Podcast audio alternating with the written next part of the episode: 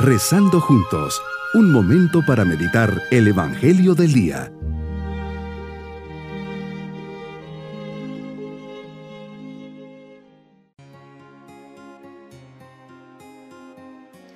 Les saludo en este día 17 de noviembre, memoria de Santa Isabel de Hungría. Isabel es una palabra de origen hebreo que significa consagrada a Dios. Su padre era rey de Hungría.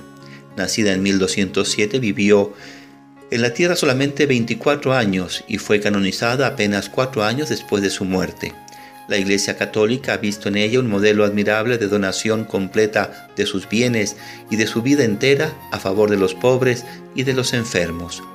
Cuando ella solo tenía 20 años y su hijito menor estaba recién nacido, el esposo murió al viajar como cruzado a defender la Tierra Santa Casi se desespera al oír la noticia, pero luego aceptó la voluntad de Dios.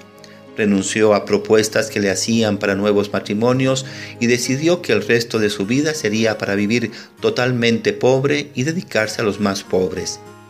El sucesor de su marido la desterró del castillo y tuvo que huir con sus tres hijitos. Desprovista de toda ayuda material, ella, que cada día daba de comer a 900 pobres en el castillo, ahora no tenía quien le diera a ella. Más tarde el rey de Hungría obtuvo que le devolvieran los bienes que le pertenecían como viuda y con ellos construyó un gran hospital para pobres y ayudó a muchas familias necesitadas. Cuando apenas iba a cumplir 24 años, el 17 de noviembre del año 1231, pasó de esta vida a la eternidad a sus funerales asistieron el emperador Federico II y una multitud tan grande formada por gentes de diversos países y de todas las clases sociales. Es considerada patrona de los pobres. Meditemos en el Evangelio de San Lucas capítulo 17 versículos 26 al 37. Hoy les hablas a tus discípulos y como a ellos nos salta la incertidumbre de dónde y cuándo sucederá la llegada del reino. Así lo explicas. Recuerden lo que sucedió en tiempos de Noé y de Lot. Comían y bebían, se casaban hombres y mujeres, hasta el día en que Noé entró en el arca. Entonces vino el diluvio y los hizo perecer a todos. O en tiempos de Lot comían y bebían, compraban y vestían, sembraban y construían. Pero el, el día en que Lot salió de Sodoma, llovió fuego y azufre del cielo y los hizo perecer a todos, pues lo mismo sucederá el día en que el Hijo del Hombre se manifieste. Señor, ¿qué me quieres decir con este mensaje? Me enseñas que la llegada de tu reino, de tu venida, no es algo que será espectacular, sino que se realiza en la cotidianidad, en el día a día.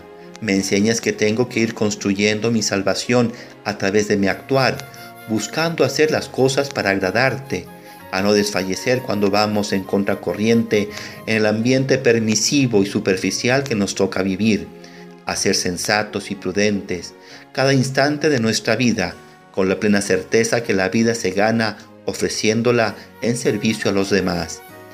¿Cuándo y cómo, Señor? Este interrogante me inquieta, más aún cuando vamos escuchando por aquí y por ahí esos mensajes apocalípticos, milenaristas, que tanto nos quitan la paz. Los vemos en las carteleras de los cines, de vez en cuando me llegan al chat o de WhatsApp o los veo en YouTube. Tanto me, me interesa el tema que hasta me preparo leyendo libros que describen el fin del mundo. Pero ¿qué me dice la experiencia? La muerte llega de un momento a otro sin llamar a la puerta. En tantos casos, sin ni siquiera tener la posibilidad de prepararse, toca sin avisar. La partida de un bebé, de un niño pequeño, unos jóvenes que después de salir de la fiesta el sábado por la noche se encuentran con un accidente fatal. Aquel empresario que jugando un partido de tenis, un paro fulminante, se lleva su vida la convalecencia larga y dolorosa de un cáncer. Una vez, Señor, le preguntaron a Santo Domingo Sabio, ¿qué haría si supiera que ese mismo día iba a morir? Él, con su sencillez infantil, dijo que seguiría jugando. Y he ahí el secreto. Este pequeño santo vivía preparado para tu encuentro. tenía la puerta abierta y no tenía un calendario. Vivía los acontecimientos más ordinarios con amor. A veces se puede vivir la vida a la carrera sin disfrutar cada momento. Podemos pasar por un parque sin disfrutar de la flor que ha nacido, el amanecer, el nacimiento de un niño.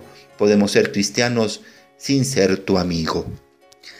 Sabes, Señor, nos pasa a menudo a los hombres que nos perdemos en tantos, entre tantos detalles, circunstancias y datos, y no nos damos cuenta de las grandes lecciones que se pasean por nuestras vidas.